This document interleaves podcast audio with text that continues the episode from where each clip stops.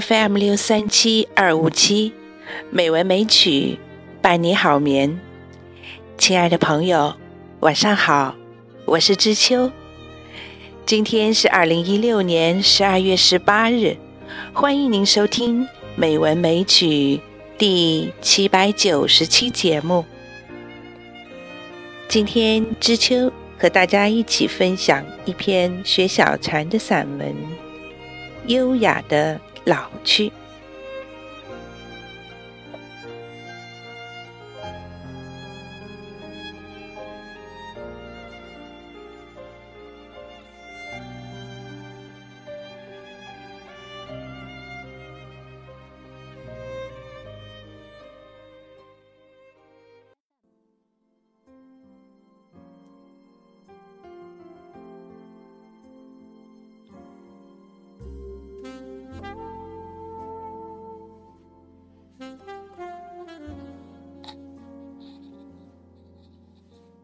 优雅是件很难的事情，比矜持难，比无赖也难。矜持能装，无赖更容易。不要脸就会无赖了。可是优雅不行，优雅要气质，要资历，要岁月沉淀，要那份从容。和云淡风轻、闲云野鹤，优雅的老去就更难了。老了，难免长了皱纹，衣服也不讲究了，妆也不化了，也说东道西了，也忘性大了。所以翻着旧照和别人说：“看，他年轻时追求过我，我不同意。因为老了，所以也许什么都可以原谅。”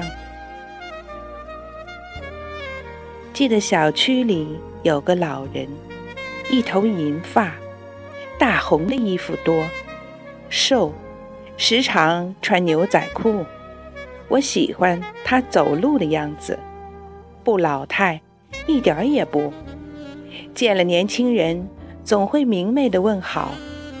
他的心态好，非常让人心仪。还记得看过一本书，孙犁的散文，写到老。他说：“如果老了，我就什么也不干，发发呆。”因为没有年轻时的睿智和聪明了，所以我什么也不写了。我怕留下垃圾文字，我不让人笑话。我要优雅的老去。看到这里，我叹息一声：大道低回，这于一个作家来讲，多么难得！如果我没有了才情，我宁可闲置，什么都不做。我怕会越写越烂。我想起张爱玲来，盛年只两年，此后漫漫余生，几乎都在搞翻译工作。为了躲避媒体，她一次次的搬家。他愿意一个人享受上帝赠给他的孤独，这种老去是贵族式的优雅。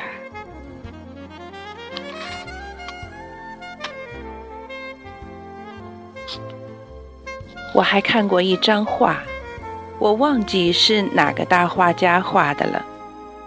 他穿着袍子，呆呆地看着脚下的纸屑。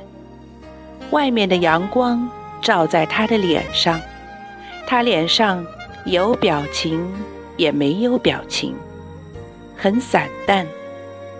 他和那些阳光融化在一起。我知道，那种老很优雅。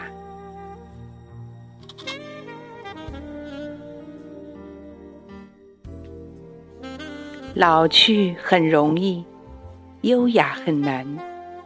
每个人都会老，每个人都怕老，可是终究会老，只是如何老下去的问题。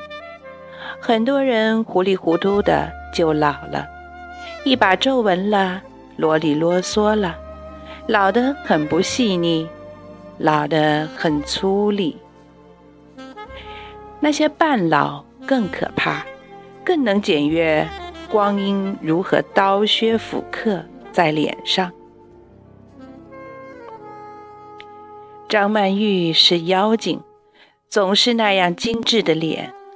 不，不能光说是法国化妆品的作用，哪个明星都会用化妆品，都舍得用极致的化妆品。可是张曼玉。不像四十多岁的他举手投足没有年龄。王祖贤就老了，老得松松垮垮了，没气场了，拖不住了。张曼玉始终有一处气场在拖着她，很神秘，很说不清。这些半老徐娘们，她们两个是极端，一个永远不老。一个迅速的老了。我能想象张曼玉八十岁的样子，一定还是个妖精一样的老太太，看不出年龄。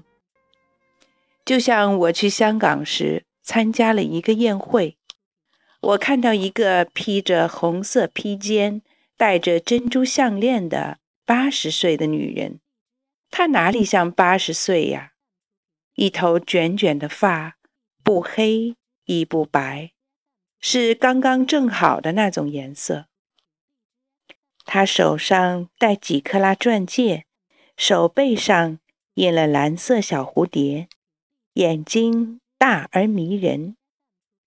眼睛大的人容易有眼袋，可是他没有，好像还只有五十岁。冲我嫣然一笑，看。我的蝴蝶好看吗？当然好看。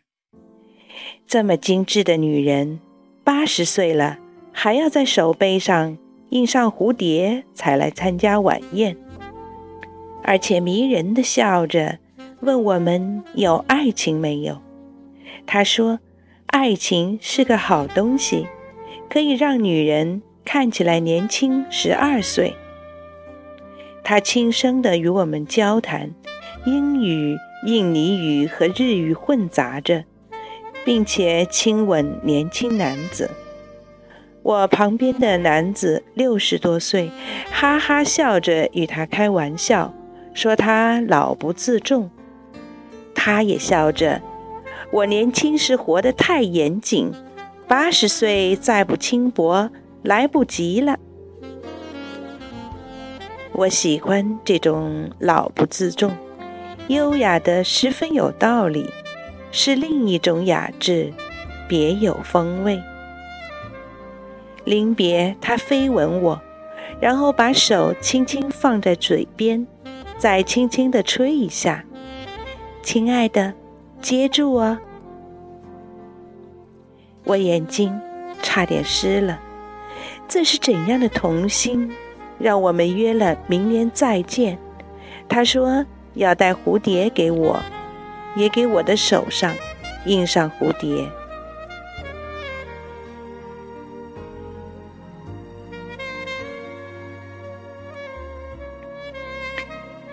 我知道优雅的老成这样，需要仙风道骨。可是我宁愿努力的去老。就像明知思君苦，还要苦相思；就像知道爱情有时不过是一场盛大的烟花，还是要努力的去开、去绽放。那么，我也希望优雅的老去，老出风骨，老出一锅汤，也老不自重，也在自己的手背上印上一只蝴蝶。我也要穿红，红的不能再红的红。到那个时候，我知道，我一定比现在还要美，还要妖。为什么不呢？如果如果自己喜欢。